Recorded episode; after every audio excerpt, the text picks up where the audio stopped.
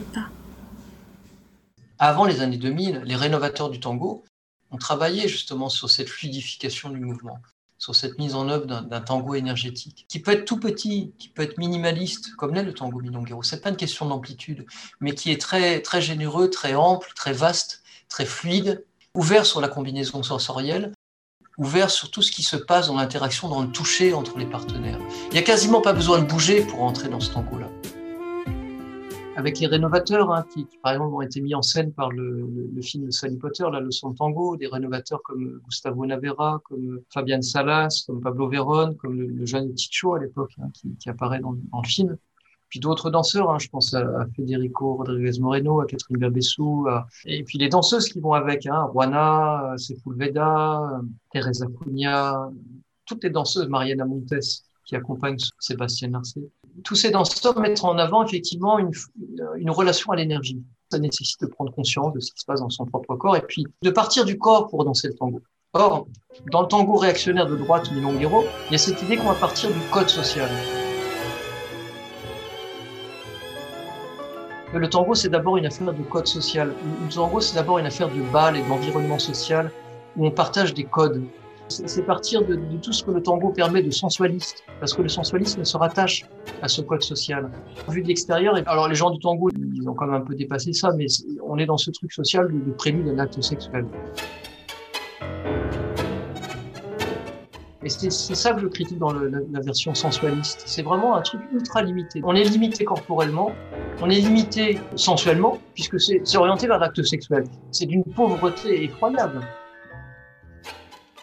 Bien évidemment, comme dans toutes les danses, il y a, ce que j'appelle moi une dimension érotique, il y a une érotisation du mouvement. Il y a ça dans toutes les danses, et a fortiori dans les danses de contact, comme le tango, où l'enlacement n'est pas intermittent, bien sûr.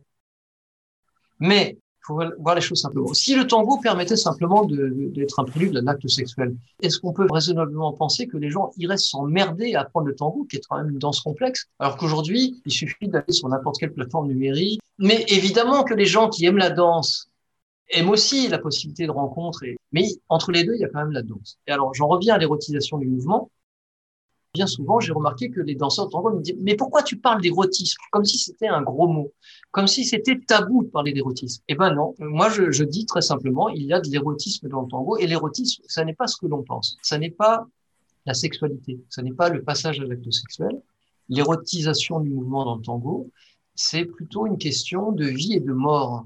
C'est ça l'érotique du tango. Il en va d'autre chose symboliquement. Il en va de justement de, mon identité d'homme ou de mon identité de femme. Et ça, c'est une question de vie ou de mort. Pourquoi est-ce que les gens vont passer des nuits enlacés dans les bras de l'autre? Parce que je me sens exister, je me sens vivre. Je découvre dans cette danse, mais comme dans plein d'autres pratiques amateurs, un sentiment d'exister que je n'ai pas ailleurs. Et ce que j'appelle une, transe de basse intensité, quelque chose qui me, qui me décolle du rêve. Et donc, le sensualisme du, du milonguero, on a l'impression qu'il rabat le truc sur euh, le fait d'être collé, l'intérêt était ailleurs, il était au-delà de ça, dans ce que j'appelle l'érotisation du mouvement. De sentir l'intégrité de l'autre, de sentir le corps de, de sentir des parties du corps de l'autre que je ne sens nulle part ailleurs, de me sentir moi à travers le corps de l'autre. C'est ça qui me fait exister. Et c'est ça que j'appelle l'érotique. Et donc, dans le tango nuevo, pour revenir au départ, en mobilisant certaines techniques corporelles, on va pouvoir rentrer assez finement là-dedans. Qu'on danse petit ou qu'on danse grand, ça n'est pas l'important, justement. J'ai très souvent entendu que le tango est fondé sur la connexion entre les partenaires.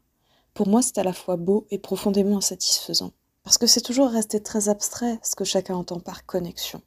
Le concept d'érotisation du mouvement dont parle Christophe April dans cet épisode, cela décrit mieux ce que je ressens enrichir mes propres sensations par les sensations du mouvement du partenaire. Un grand merci à Christophe Libendinski pour son autorisation à utiliser Otra Luna qui illustre les parties sur le tango nuevo. À bientôt dans Los Pasos.